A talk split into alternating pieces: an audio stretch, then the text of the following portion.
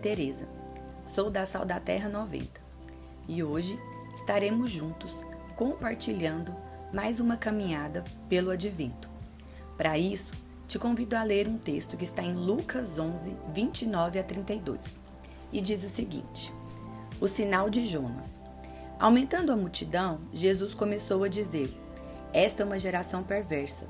Ela pede um sinal milagroso, mas nenhum sinal lhe será dado, exceto o sinal de Jonas. Pois assim como Jonas foi um sinal para os ninivitas, o filho do homem também será um sinal para esta geração. A rainha do sul se levantará no juízo com os homens dessa geração e os condenará, pois ele veio dos confins da terra para ouvir a sabedoria de Salomão. E agora está aqui quem é maior do que Salomão. Os homens de Nínive se levantarão no juízo com esta geração e a condenarão, pois eles se arrependeram com a pregação de Jonas, e agora está aqui quem é maior do que Jonas. Este trecho, que também é relatado em Mateus 12:38, diz que um dia, quando Jesus estava ensinando o povo, alguns fariseus e mestres da lei que não criam nele pediram para ele fazer um sinal milagroso. E ele responde que nenhum sinal será dado, exceto o sinal de Jonas. Mas o que essa palavra pode dizer ao nosso coração nos dias de hoje? Será que também temos vivido em busca de sinais para crer? Na era da exposição, do egoísmo e dos sentimentos voláteis, muitas pessoas têm buscado ver para crer, receber antes de entregar. Mas não é isso que Deus espera de nós. O nosso Deus espera que entreguemos o nosso coração de forma genuína e depositemos toda a nossa confiança nele, independente das circunstâncias ou dos sinais ao nosso redor. O povo de Nínive não presenciou sinais ou maravilhas, mas creu pelo que ouviu. No versículo 30, Jesus diz que o Filho do Homem será o sinal para esta geração. E nesse tempo de advento, onde refletimos e meditamos na espera, devemos trazer à memória o que nos dá esperança.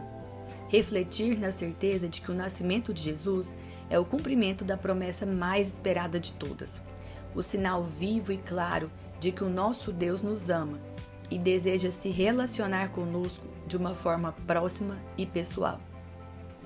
O nascimento de Jesus nos mostra que não precisamos de mais nada. Jesus é maior que tudo e todos. A nós Basta entregar nosso coração de forma verdadeira, suplicando que Deus perdoe o nosso egoísmo e renove a nossa fé. Neste dia, quero que você reflita: você tem esperado sinais para crer? Não sei quais são suas lutas, dúvidas ou temores, mas nesse dia quero te convidar a entregar o seu coração diante de Cristo, independente das circunstâncias, do cenário ou dos sinais. Cristo é a verdade viva e nele temos tudo o que precisamos em todo o tempo. Vamos orar juntos?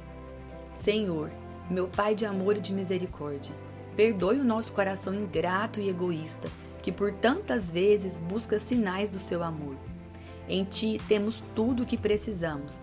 Nós não precisamos de mais nada, Pai. Nosso papel deve ser obedecer e confiar em Ti, independente das circunstâncias ao nosso redor. Nos ajude a ter um coração grato e fiel a Ti.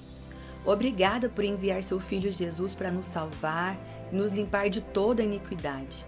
Ele é maior que todas as coisas e tudo o que precisamos para viver diante de Ti. Que todos os dias, Senhor, nós possamos nos lembrar das Suas promessas e desse inexplicável amor. Guarde a nossa mente e o nosso coração nesse tempo de espera e se revele a nós, Pai. Obrigada por seu amor. Amém.